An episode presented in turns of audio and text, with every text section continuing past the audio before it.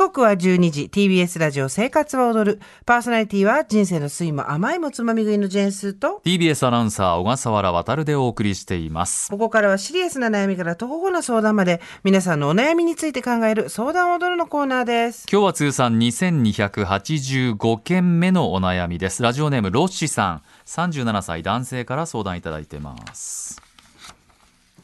スーさん小笠原さんはじめまして。はじめまして。今日はマッチングアプリでお会いした女性についての相談でメールしました、はい。私は日頃から出会いがなくマッチングアプリをすることになりました。4月の上旬に一人の女性とマッチングに成立しマッチングが成立しその後すぐメッセージのやり取りを開始して3週間後には食事の約束を果たし4月の末にはお会いすることになりましたデート内容は築地に海鮮丼を食べに行き、その後はカフェでお茶をし、浜離宮へ行き、最後は徒歩で東京タワーに行って解散しました。ただ一つ気がかりなのが LINE を教えてくれなかったことです。海鮮丼を食べに行った後でカフェでもうマッチングアプリやめるから LINE を教えてほしい。LINE でやり取りしたいと言いました。そしたら後で教えるといったような感じでその時に教えてくれませんでした。解散前に東京タワーでまた LINE 教えてと聞いても教えてくれなかったのです。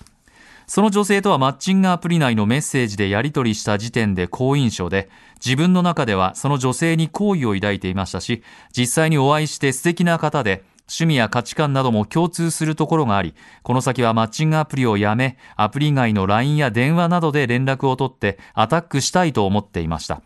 会う前のメッセージやデート中もあまり相手が不快になるような話や質問はしていませんし、女性と食事をしたおよそ1時間後に LINE を教えてもらうのを断られ、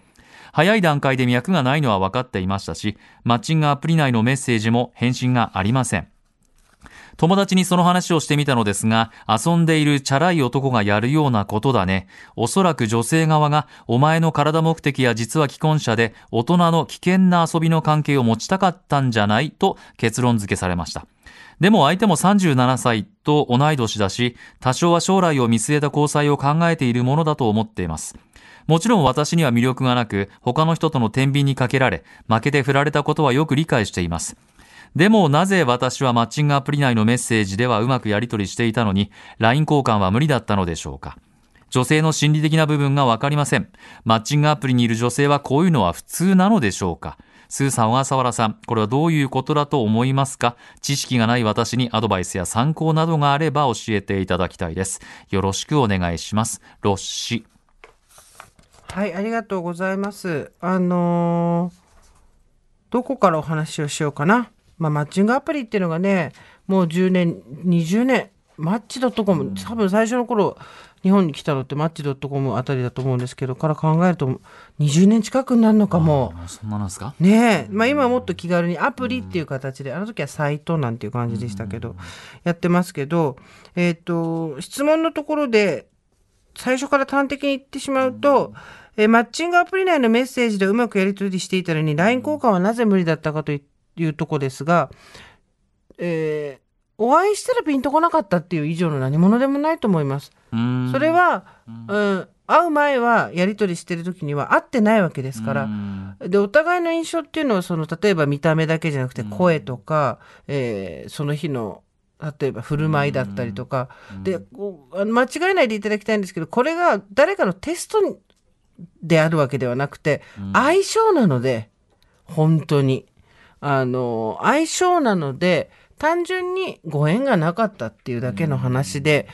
何々が9大点だとか9大点じゃないとかっていうことはよっぽどじゃない限りないと思います。基本的には相性。ただその相性がいい人がたくさんいる人と相性がいい人がたくさんはいない人っていうのはいるっていうのは確かにあります。ただそれはモテとか非モテとかいうことではなくて単なる、えー最大公約数に近いものを持ってるか持ってないかとかとかそういうところでもあるので、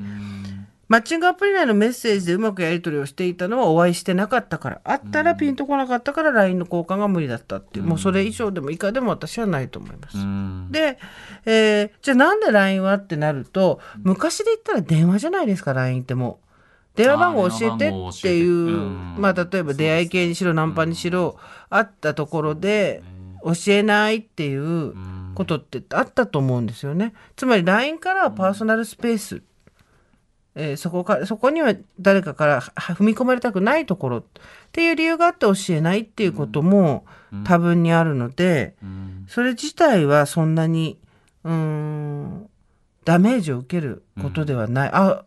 うん。相性が合わなかったんだなっていうだけ、うん。で、えーマッチングアプリにいる女性はこういうのは普通なのでしょうかっていうのってまあ傾向として、えーそういう場所でいる人はそういう風になるみたいな風に思うかもしれないけど本質的には多分関係ない。まあそれこそマッチングアプリにいる男性の振る舞いみたいなのを聞くと、おお、大丈夫かっていうぐらい、マッチングアプリにいる男性ってみんなこうなんですかってちょっと言いたくなるような、うんあの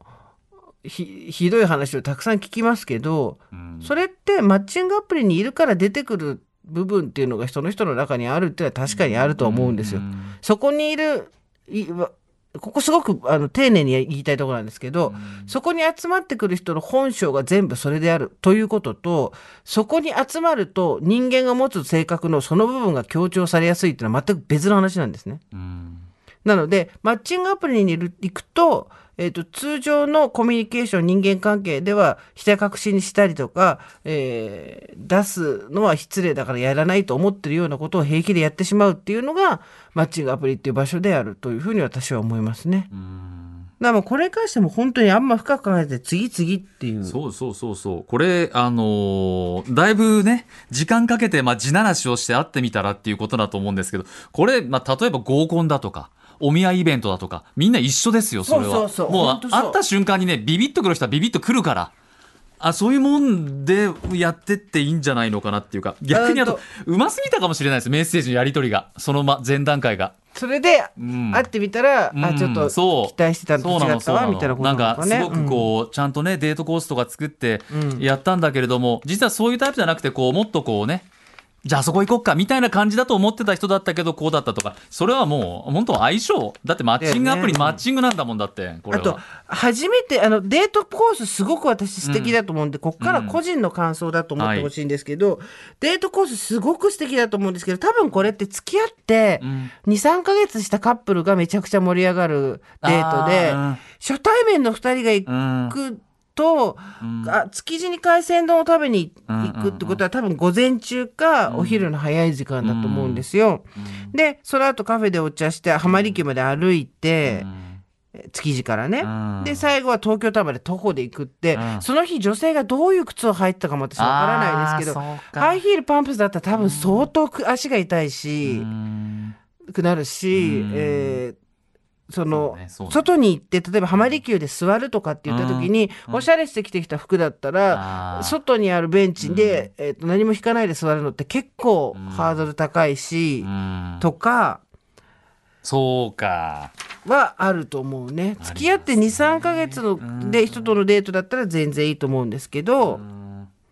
こ多分理想のデートコーースだったんだろうなと思う。難しいんでしょうねこれやっぱり昼間に会ってお茶して終わりですよ。うん以上ですよ。そう1回目なんかそんなもんだなと思ってたら結構ちょっと王子、王子訪問と同じだから。おじおじおもんね王子訪問と一緒だかちょっと時間出ますかってちょっとあってら。ね昼間に。でまた次お願いしますっていう感じでそうそう。王子訪問と一緒だから。いいんじゃねえかなもうマッチングアプリの1回目は王子訪問。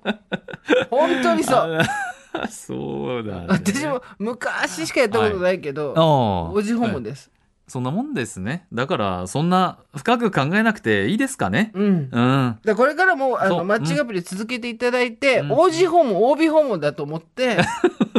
で昼間に会ってあ。喫茶店で30分でいいです。あはいはいはい。でちょっとお互いの話とかしてうん。顔とかあって、うん。向こうから連絡あったらまたうん会うでいいんですよ。うん。そうね。うん、全部見せすぎたかな、ロッシーさん。小出しに。小出しに行こう、小出しに。肩回さずに。うん。